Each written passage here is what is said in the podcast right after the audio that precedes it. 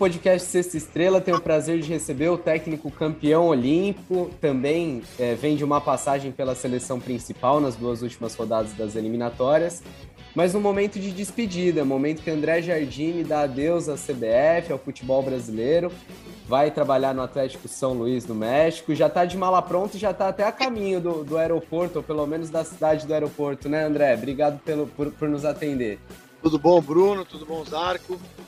É isso aí mesmo, já de cabeça aí no próximo projeto, já, já com as malas aí, rumando ao México e, e com um sentimento de, de, dever cumprido, né? De ter deixado é, um legado muito importante para a seleção principal, com, com jogadores aí brigando pra, pela Copa e além de ter conquistado uma medalha que, com certeza entra aí nas grandes conquistas da, da, seleção brasileira e deixa a nossa camisa ainda mais pesada.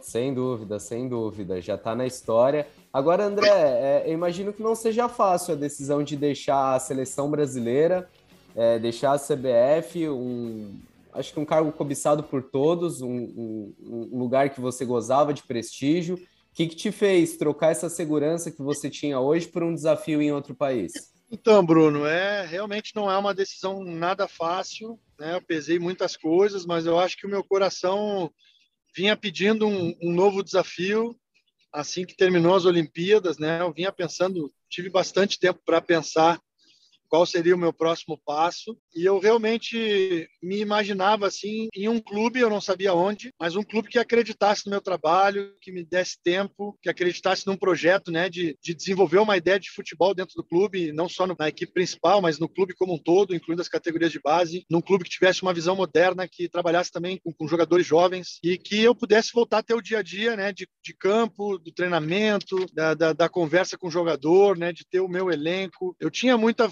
vontade é, de, ter, de, viver, de viver de novo essa situação, mas no Brasil não apareceu nenhum clube como apareceu agora o Atlético, me oferecendo exatamente as condições que eu, que eu imaginava, né? Então, é, tive que pensar mesmo assim alguns dias.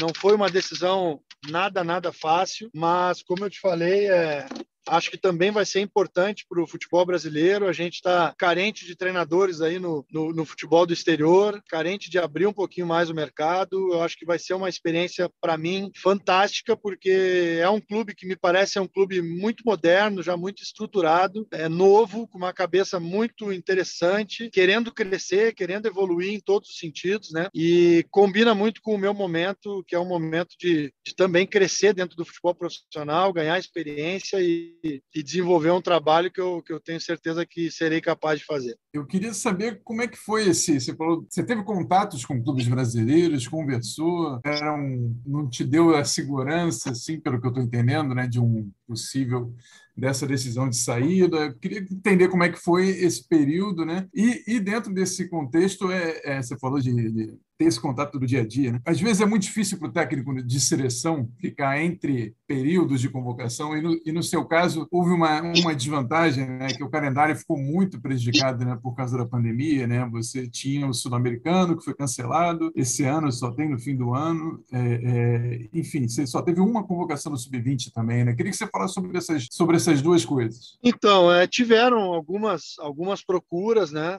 É, inclusive antes das Olimpíadas, né? Eu tive, tive algumas conversas, é, para citar dois exemplos, conversei com o pessoal do Botafogo, em algum momento conversei com o pessoal do Atlético Paranaense, mas assim, antes, antes dos Jogos Olímpicos eu, eu não me via como não me vejo abandonando nenhum projeto no meio, sabe? Eu pretendo ter uma carreira e ter uma postura ao longo do tempo muito fiel aos projetos, às pessoas que, que me contratam, que acreditam em mim. Então, por mais que tenha sido super difícil, né, esse período longo ali até as Olimpíadas, eu, eu tinha na cabeça é, é, essa motivação imensa de ter a possibilidade de ganhar um ouro, de, de defender o Brasil nos Jogos Olímpicos. E essa missão a gente fez e fechou literalmente com chave de ouro, né? E agora eu vivo justamente um momento de, de um novo ciclo, né? Que poderia ser dentro da CBF, mas não tinha começado ainda. Então eu me via mais aberto a, a ouvir clubes, né? Eu, Nesse período, apenas o Bahia teve uma sondagem, assim, uma conversa inicial, mas que não evoluiu. E eu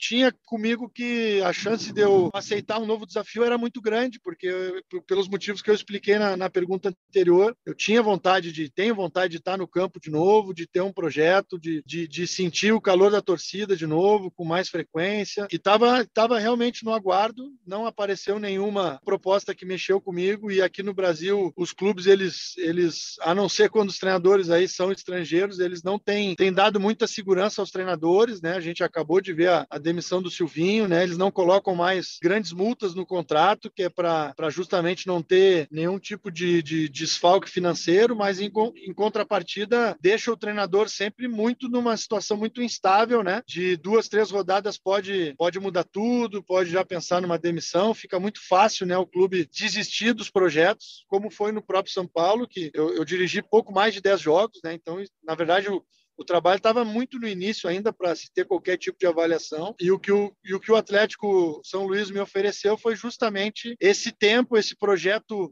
com, com consistência, né, me mostrando que não é uma coisa que vá se desistir com, tão, com tanta facilidade. E o principal é justamente colocar isso no papel, né? Com uma multa pesada para os dois lados, né? O lado que romper vai ter, vai ter que onerar na parte financeira. Mas quando, quando a gente percebe essa motivação do clube, o treinador ele se engaja com muita força no projeto e tem tudo para dar muito certo. Você está indo com um contrato longo, André? Dois anos e meio. É, realmente é, é muito maior do que o padrão que a gente está acostumado aqui no Brasil, né? Ah, sem dúvida, e, e com muitas garantias para que a gente não, não rompa o contrato no meio. Né? Como é que foi essa negociação, essa, essa procura? É, de que maneira chegaram até você? Quanto tempo durou? Queria que você explicasse um pouquinho, que é interessante, né? Eu estava olhando, você até comentou antes de a gente começar, você já vai chegar lá botando a mão na massa, o time, se eu não estou enganado, está em, em, último lugar, né? Você vai pegar o início do campeonato ainda, mas o trabalho é duro lá, né? É, o trabalho é duro, o campeonato está no início, mas é visivelmente é um clube que quer se estruturar não só para agora, mas para a sequência, né? Quer, quer conseguir avançar em, em, metodologia, em conceito de jogo, em contratações de jogadores jovens, né? Um clube que está pensando muito, muito para frente e foi tudo realmente muito rápido. Eu estava convocado, né? Então eu tive que ter esse cuidado imenso de não atrapalhar em nenhum momento os jogos das eliminatórias. Eu trabalhei fielmente ali a tudo que o Tite pediu, né, para mim fazer durante a, a, convocação. E aí nos períodos que eu tinha de descanso, que era geralmente pós a janta, né, quando quando a gente subia para o quarto, era onde eu conseguia ter algum contato e o início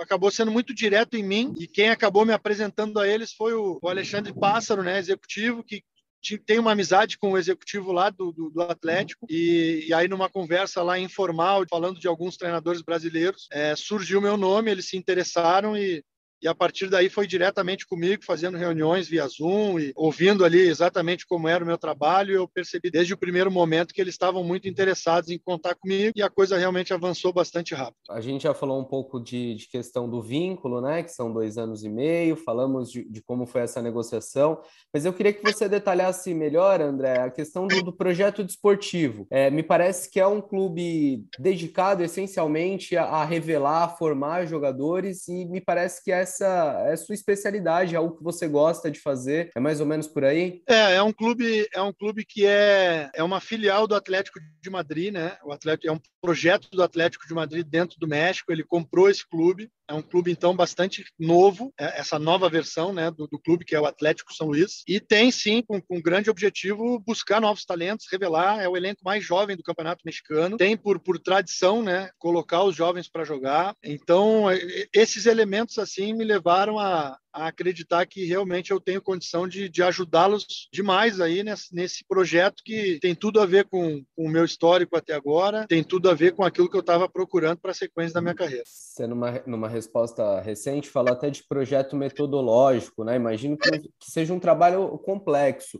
É, você vai ter mais gente te auxiliando? Com quem que você vai assumir esse desafio, Jardine? É, eu pude levar a comissão praticamente inteira né, da seleção olímpica então, eu e o Gustavo, o Paulo Vitor acabou indo para o Palmeiras, né? Ficou uma, uma negociação com ele mais difícil, mas eu também fiz o convite a ele. O Marquinhos Seixas, que foi o nosso preparador lá nos Jogos Olímpicos, também tem um, uma situação muito, muito estável, né? No Fluminense. E aí, no lugar do, do preparador físico, foi o Caco, que é o preparador hoje do Alex, na Sub-20 do São Paulo, e foi meu, meu preparador três anos ali de São Paulo. Com, tivemos muitas conquistas juntos, a gente tem um, um entrosamento muito bom. E o Eduardo Bressani, que é o analista-chefe da CBF na base, né? Também meu braço direito nesse período todo, nos Jogos Olímpicos inteiro, comandou esse setor de análise de desempenho, análise dos adversários e conhece já profundamente como eu trabalho. Estou levando ele para comandar esse setor de análise que hoje é fundamental em qualquer clube de ponta, né? Então, com isso, nós quatro aí, eu, eu me sinto muito amparado e com total condição de, de desenvolver um trabalho muito parecido com o que a gente fez no,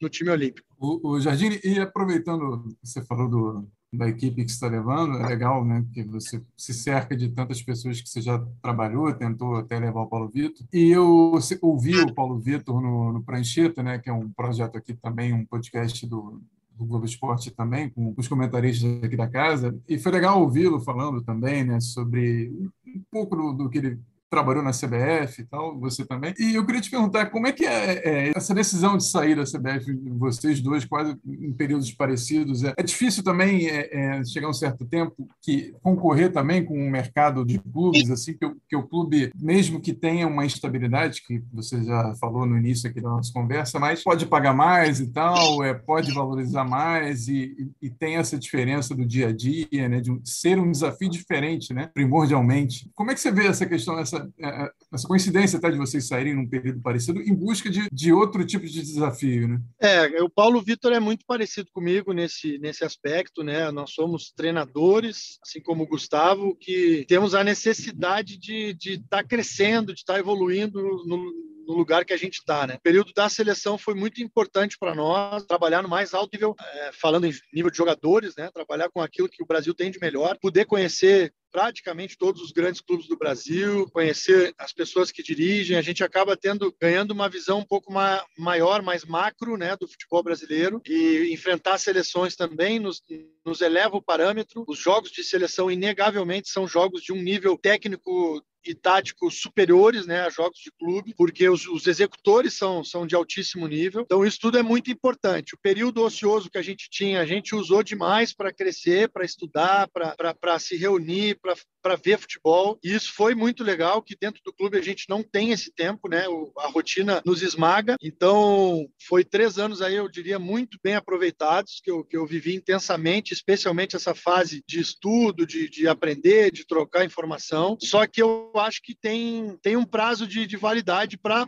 esse tipo de profissional que quer continuar crescendo, que quer desenvolver. A gente já começou a sentir uma falta muito grande do campo, do treino, do dia a dia, do vestiário. E tanto eu como ele conversávamos que talvez pós-Olimpíadas, talvez fosse o time certo de, de, de voltar para o campo, para o clube, né? encontrar o clube certo, que nos oferecesse o projeto correto, o melhor projeto possível. Então a gente tinha esse mesmo, esse mesmo sentimento. Eu não, não descartava continuar na CBF, porque é claro que é muito bom né, trabalhar na seleção também. Fazer um novo ciclo olímpico para mim seria super bacana, né, como campeão, def defender a medalha na, em Paris. Mas a, a vontade de voltar para o campo, para o dia a dia, é sem dúvida um pouco maior. E, e apareceu o projeto que, que realmente mexeu, abalou comigo e me fez, sobretudo, estar tá nesse caminho do crescimento, do amadurecimento. Somos bastante jovens ainda, né?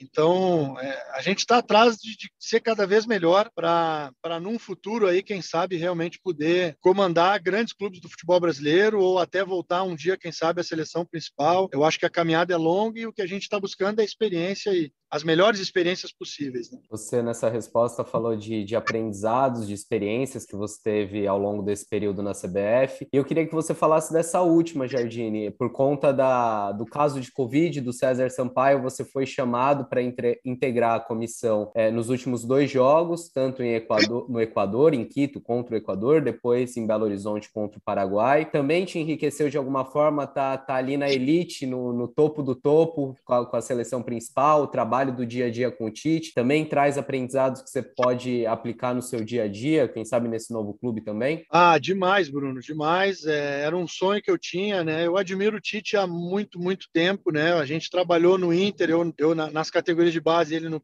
na, na, equipe principal, então a gente já tinha tido contato, assim, não diretamente, mas muitas vezes de ver o treino. E eu tinha, admiro demais ele, não só como treinador, mas como pessoa, é um grande líder, uma grande pessoa, ele, ele inspira todos que estão ao seu redor, né, a dar o seu melhor, a trabalhar por ele também. E o convite foi, parece que foi Deus que, que me oportunizou, né, finalizar esse meu ciclo dentro da seleção, tendo essa oportunidade ímpar, né, de ver de dentro como o Tite trabalha, como ele conduz a sua comissão técnica, como ele conduz os treinamentos, como é que ele vê o modelo de jogo, como ele estuda os adversários. Foi uma, um aprendizado muito grande, uma experiência muito rica. Com certeza me fez um profissional ainda melhor e, e muito mais preparado. E foi muito, muito legal. E ainda mais finalizando com um jogo onde chegou uma parte, um momento do jogo ali que o, que o lado direito era Dani Alves, Bruno Guimarães, Anthony, Matheus Cunha de nove. A gente vendo ali o, o trabalho da seleção olímpica rendendo frutos na seleção principal e eles entrando muito bem, né? Dando, dando conta do recado. E o Tite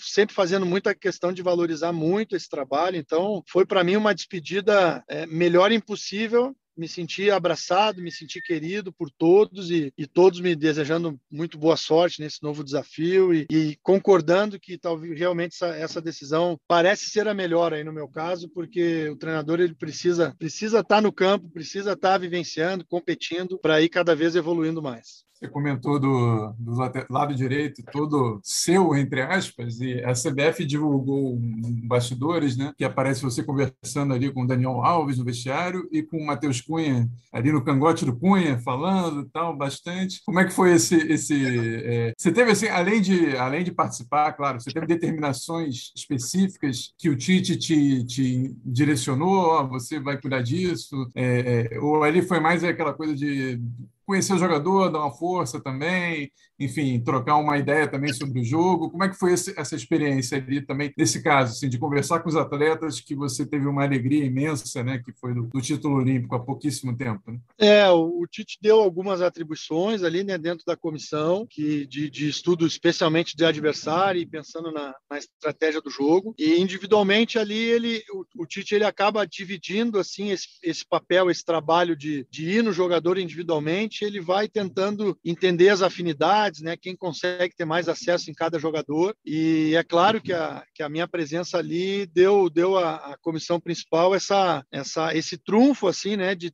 de, de, ter um auxiliar que tem uma relação muito, muito, muito boa, né? Com, com os jogadores mais jovens, com o próprio Dani, que foi, que foi o nosso capitão lá. Eu criei uma amizade muito grande, uma, uma identificação muito grande. Então, esse lado do Tite é, é incrivelmente bom, porque ele, ele realmente faz todo mundo se sentir parte importante do trabalho e me deu liberdade para conversar com eles, para motivar, para encontrar muitas vezes a, a melhor palavra ali para para o jogador entrar mais focado, para dar algumas orientações pontuais. Então, é, me senti super útil ali e, pude matar a saudade deles, né, de, desses jogadores que, que a gente sente bastante falta de, de tudo que a gente viveu no, nos Jogos Olímpicos e desde então não tínhamos nos encontrado. Então, foi para mim um, um momento ímpar, né, além dos jogadores que eu tinha é, um histórico antigo já nos clubes, como o Alisson no Inter, como o Fredinho no Inter, dentre outros que talvez eu esqueça, mas algum, alguns, algumas relações que há muito tempo, jogadores que há muito tempo eu não via, mas que foram importantes na, na minha caminhada de, de, treinador de base, me ajudaram demais a conquistar alguns títulos e eu ajudei eles a, a evoluir dentro do processo nas categorias de base. Então foi, foi muito, muito legal mesmo. Jardine, e para além da, da histórica medalha de ouro, que isso nada apaga, é, quando você, você olha esse time do Tite hoje, essa seleção principal e esse grupo que está sendo formado para ir para o Qatar no fim do ano, você vê um legado seu, talvez, é, ter, ter ajudado no desenvolvimento desses jogadores, Matheus Cunha, Emerson Royal, Guilherme Arana, enfim, a lista é extensa, né? Douglas Luiz. É, talvez isso seja o maior legado que, que você deixa nessa saída da CBF? Não, eu acredito que sim. Não sei se chega a palavra legado talvez seja forte, mas uma contribuição, né? Sim, de, de ter deixado um trabalho marcante, né? E, e, como é importante quando, quando a gente consegue fazer com competência aquilo que nos é pedido, né? Reflete profundamente na instituição, na autoestima dos jogadores, né? O Matheus Cunha, quando vai para Toulon, pouca gente conhecia e ele mesmo estava se descobrindo ainda como jogador, ele não era, não era titular no Leipzig, então ele não tinha ainda um nível de confiança grande, né? E, e toda a caminhada que ele teve na Olímpica, sendo artilheiro artilheiro da equipe, é, chamando atenção, ganhando confiança em cada convocação. Isso com certeza impulsionou ele, né? Não só na seleção, mas para hoje estar tá no Atlético de Madrid, que é, que é uma potência mundial. O próprio Anthony, né? Que, que subiu da base para o profissional de São Paulo, ainda oscilava ali com muita cobrança, muita muita pressão, né? Que o clube vivia e a gente percebia que sempre que ele vinha para a seleção ele ficava muito à vontade, ele produzia bem, jogava bem, dentre muitos e muitos outros, né? Mas esses que hoje conseguem chegar à seleção principal, é, a gente percebe realmente que o trabalho, o projeto Seleção Olímpica, apesar de muitas vezes a imprensa criticar com força, né? Porque desfalca o clube, porque são jogos que não valem nada, a gente escuta algumas coisas às vezes que nos machucam, mas quando a gente depois chega perto de uma Copa do Mundo, né? E, e vê esses jogadores brilhando com a camisa da seleção principal, a gente começa a se dar conta de que o projeto é muito importante e talvez faça a diferença é, nesse próximo Mundial e talvez até no outro é, possa fazer a diferença em, em favor do Brasil. Jardine, é, recentemente a gente teve até um papo com o Juninho Paulista e eu perguntei para ele, já que a gente não tem, né, não teve confronto entre com europeus, né, desde o fim da Copa de... Aliás, teve só contra a República Tcheca, se não me engano, agora não estou certo disso, mas a gente não tem mais confronto por causa do calendário, né? E eu perguntei se os confrontos do, da Olimpíada poderiam servir de algum parâmetro, porque, principalmente pela Espanha, ser metade do time que disputou a Eurocopa. Ele falou que, não, que é um pouco diferente, claro que é diferente, o clima é diferente, mas eu acho que deu para sentir ali o quanto, pelo menos na minha visão, né, e acho que na visão de muita gente, o quanto o Brasil ainda é respeitado é, é, no futebol mundial, né? E acho que isso você melhor do que ninguém pode pode dizer, né? A gente vive muito na era do não serve para nada, é, quem é Paraguai, todos os times sul-americanos são horrorosos e tal, e, e parece que tudo sempre foi muito fácil, e não, não é verdade. Até quando os europeus enfrentaram os sul-americanos, nem eles têm dificuldades também em alguns momentos. E é muito mérito do, do, do, do trabalho do Tite, até, né, para falar a verdade. E, e, mas como é que você vê esse, esse. Que tamanho que você acha que chega essa seleção que você acompanhou agora um pouquinho mais de perto, a seleção do Tite? E, e, e você sente que é um parâmetro um pouco daquela Espanha que vocês pegaram? A Espanha é uma das. pode estar no bolo das favoritas, como, como o Brasil, né? É, essa, essa ausência ausência de jogos com europeus não é culpa, né? Infelizmente, a CBF, o Tite, o Juninho, eles não têm muito o que fazer, né? Eles gostariam de estar jogando. Eu acho que realmente é diferente é, por vários motivos, né? E, e não desmerecendo o futebol sul-americano, eu acho até que a Argentina hoje está no nível das melhores equipes do mundo. O jogo entre Brasil e Argentina é um jogo de nível que poderia ser uma final de Copa, não tenho dúvida. Acho que tanto o Brasil como a Argentina farão um papel importante na Copa. Vendo os jogos das seleções europeias, para mim estamos no mesmo nível, né, das melhores, mas realmente falta essa experiência de jogar com os europeus. A gente nas, nas Olimpíadas pôde sentir na pele, né? Eu acho que talvez o jogo contra a Alemanha não não sirva parâmetro, porque a Alemanha talvez até tenha nos subestimado, né? Ela teve alguns desfalques, como a gente também teve, mas ela veio jogar de peito aberto contra um Brasil que estava muito forte, né? Com, com, um ataque muito pesado e a Alemanha ali se escapou de tomar um, uma goleada até maior, mas a final contra a Espanha é um jogo que para mim tem tinha cara até de jogo de Copa do Mundo, tanto que metade da seleção brasileira hoje já é seleção principal. Se a gente considerar que o Arana aí é um jogador que vai brigar por titularidade, a gente vai vai enxergar talvez quatro, cinco jogadores na Copa do Mundo, né? E do lado de lá a mesma coisa, né? Então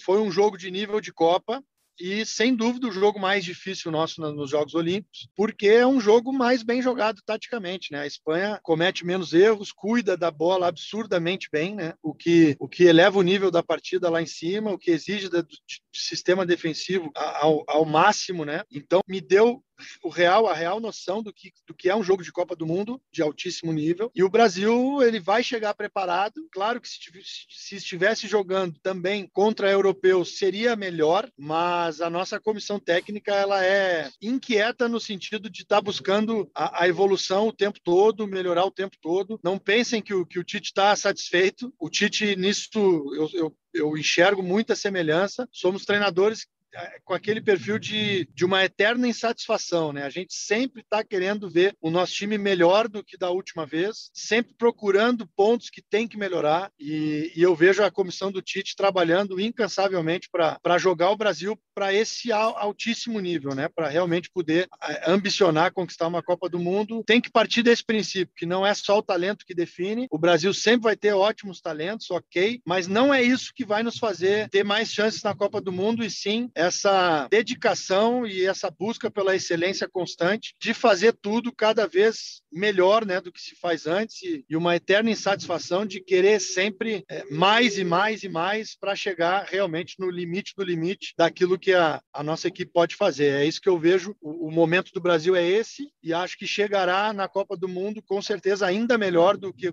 do que o que a gente viu contra o Paraguai, ainda mais forte como equipe, mais coesa, com mais identidade e com, com os jogadores talvez aí vivendo seu auge, porque também é, é papel da comissão e o Tite enfatizou muito, né, que cada um se prepare individualmente, né? Faça desse ano um ano de Copa e que se preparem em todos os aspectos, né? Físico, mental, emocional, para chegar no fim do ano, cada um no seu auge, para aumentar as chances do Brasil aí realmente de, de voltar a ser campeão do mundo. Bacana. É, Jardine, no, numa resposta há pouco você falou do Anthony, eu queria aprofundar um pouco mais sobre esse jogador, porque você o acompanha desde muito jovem, né? Acompanhou boa parte do desenvolvimento dele. E é um atleta que a muitos, e inclusive a mim, surpreende a evolução dele num, num curto espaço de tempo. O Anthony sempre demonstrou ter muito potencial, mas de uns tempos para cá tem feito mais gol, tem dado mais assistência, tem sido um jogador mais, mais efetivo. É, você que o acompanha há muito tempo, é, você consegue identificar um ponto de virada ou o que, que é, fez com que o, o Anthony progredisse em tão curto tempo? Foi a, a ida para a Europa, ele já estava é, num estágio muito bom antes disso? Enfim, queria que você explicasse um pouco ou é, desse sua visão sobre, sobre esse atleta. Ah, ele está amadurecendo, né, Bruno? De uma maneira resumida, ele está amadurecendo como pessoa, como homem, né? É, eu o conheci lá no Juvenil do São Paulo, então já, já se via ali um, um talento bruto impressionante, mas que carecia de, de refino, especialmente na, nas jogadas terminais, né? Eu lembro desde o sub-20 do São Paulo, quando ele foi a primeira vez meu atleta, né, na Copa São Paulo. Assim que eu conheci ele um pouquinho melhor, eu já tive a conversa com ele. Cara, tu, muitas coisas tu faz muito bem, o domínio de bola, o entendimento de jogo, é, o drible, a hora de ir para cima, a hora de, de, de jogar para trás, para o time respirar, tudo isso ele, eu, eu te diria que ele sempre teve, né? Pelo menos desde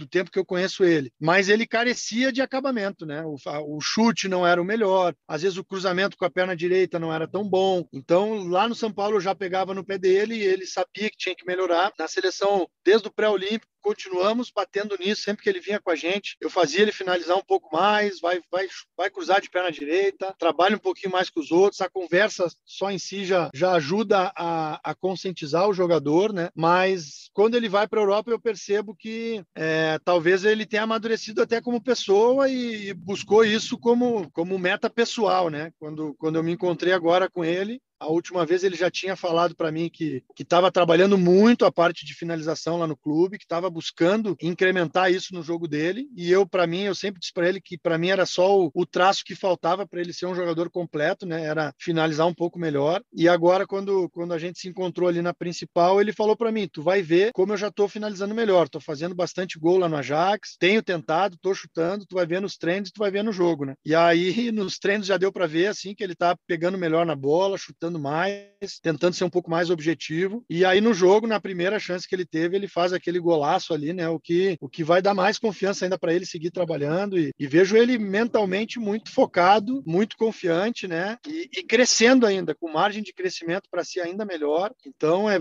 está sendo muito legal assim de ver essa evolução e no caso do Anthony aí o céu é o limite, né? Sabe-se lá até onde que esse jogador pode crescer. Acredito que vai sair do Ajax, não demora muito, vai para um clube ainda maior na Europa. E o, e o caminho dele na seleção principal está só começando. Ele é um jogador para jogar mais talvez três Copas aí, né? Então vai ser muito legal de ver até onde ele vai e vai depender dessa, desse apetite que ele tem em continuar crescendo. Jardine, estamos nos finalmente para te liberar até para você. Acho que você está indo na casa da sua mãe, né? Dar um beijo nela antes de viajar e, e não queremos te atrapalhar mais, mais muito. Para quem fechou uma lista de 18 jogadores, né? é, é, mais mais ou menos, na, na, na Olimpíada. 23 é moleza, né? Você falou isso para o Tite, não? Que está fácil de fechar. Ele só para o ataque, ali para umas seis vagas, ele tem uns, uns 10, 11 ou 12, né? Dependendo da, da cabeça de cada um.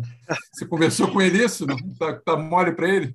Rapaz, a gente, quando, quando terminou o jogo, né? A gente estava num estado de todos assim de muita alegria, porque foi muito bom ver o Brasil jogando bem do jeito que jogou, né? A gente trabalha muito para isso e às vezes as coisas não acontecem e, na seleção brasileira a cobrança é sempre muito forte, né? A pressão é muito grande, muito mais até do que do que resultado, né? Se cobra muito desempenho, né? O pessoal quer ver o Brasil jogando bem porque sabe o potencial dos jogadores que tem. Então a gente estava ali desfrutando, né, daqueles minutos pós o jogo com aquela alegria, todo mundo se abraçando e daqui a pouco passou um tempo e eu pensei comigo rapaz, o Tite vai ter problema na próxima, porque tem muito jogador que deu conta do recado, que jogou bem, o pessoal que entrou no jogo no banco entrou muito bem, e aí eu lembrei quantos jogadores estavam fora né, dessa lista e que tem nível e que com certeza vão, em março, vão estar num outro momento. E me botei no lugar dele e brinquei com ele. Professor, eu não queria estar na tua pele porque vai ser difícil de escolher 23. Vai ficar muita gente boa fora. E, e ele deu risada e concordou na hora e disse assim: Disso aí, pelo amor de Deus, deixa eu desfrutar um pouquinho. Eu só quero pensar nisso mais para frente porque agora é, é só alegria. Eu digo: Não, eu sei disso, mas que vai ser difícil no bom sentido, né? É um difícil que todo treinador quer. Acho que o Tite começa a ter realmente várias opções e, e, eu comentava em algumas entrevistas que eu dei antes da Olimpíada, eu falava exatamente isso. Quando terminar as Olimpíadas, eu tenho convicção de que alguns jogadores que estão aqui vão pedir passagem e vai aumentar a dor de cabeça do Tite, né? A dor de cabeça positiva, aquela de quebrar a cabeça para encontrar espaço para todo mundo que merece. Mas eu tenho certeza que, que o Tite e a sua comissão, eles, eles são muito bons em, em exercer o senso de justiça, em, em pesar as coisas e vão continuar tendo o melhor critério possível para continuar premiando aqueles que merecem e, sobretudo, fazendo o melhor para a seleção brasileira,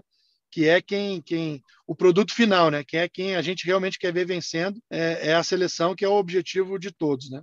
Ô, Jardine, ah. é, para a gente encaminhar para o fim aqui, para a gente encerrar, é, você falou desse seu trabalho na seleção principal e quando saiu a notícia de que você estava deixando a CBF indo para o México, é, pessoalmente eu me surpreendi, porque eu, eu especulava, eu acreditava que havia uma possibilidade até de você continuar colaborando com a seleção principal nesse ano de Copa do Mundo. A gente sabe que, que o Tite pensa em ter mais um auxiliar, inclusive abertamente já se falou de um convite ao Murici Ramalho, mais recente ao Júnior, é, e não só para um cargo de auxiliar de campo, mas também para observação, né? A gente sabe que a CBF busca um profissional é, para fazer análise de seleções de fora. Em algum momento foi, foi cogitada a sua participação num, num, trabalho de mais longo prazo na seleção principal? É, você, você teve alguma, algum convite nesse sentido ou não? Sempre foi o trabalho da Sub-20, da seleção olímpica? É, não, não chegou a se cogitar, até porque as datas são muito conflitivas, né? Então, agora em março, por exemplo, deve ter convocação da Sub-20, talvez da Olímpica, né? Então, eu já não poderia estar junto, a não ser que a CBF contratasse novos profissionais e eu subisse de vez para a seleção principal, né? Então, é, eu acredito que foi até um pouco de sorte aí, porque em janeiro não tivemos convocação da, das seleções de base e acabou o César, o, o Sampaio, pegando o Covid, né? Então, abriu essa, essa oportunidade que eu já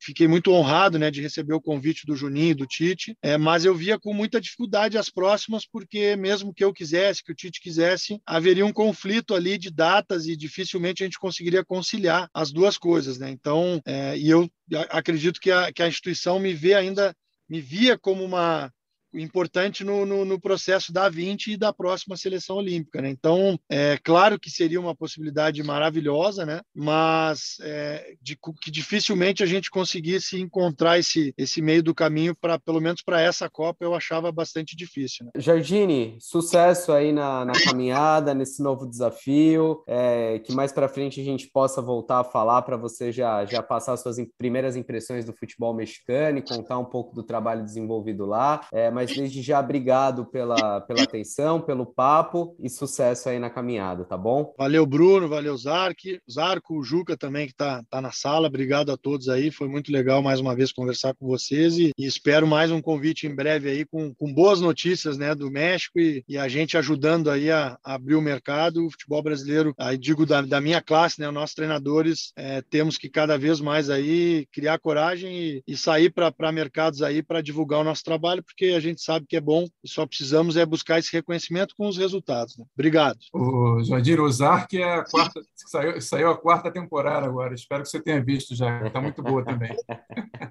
Cara, ainda não. Tô louco Tô louco para ver, mas tá, tá, faltando tempo. Tá faltando tempo. Imagino, imagino. De repente no voo, bota no tablet ali. Não, não vai dar, né? Vai estudar o time o voo inteiro, né? É, fica difícil. No voo, no, no, voo, no voo, a série vai ser Atlético, São Luís e todos os outros adversários que a gente tem lá.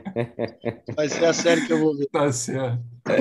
Então, tá legal. É um prazerzão mais uma vez e te desejo muito sucesso, muita sorte aí não só lá no México, mas na sua caminhada. Um prazer falar contigo mais uma vez. Obrigado, obrigado de novo, gente. Muito obrigado e sucesso também no trabalho de vocês aí.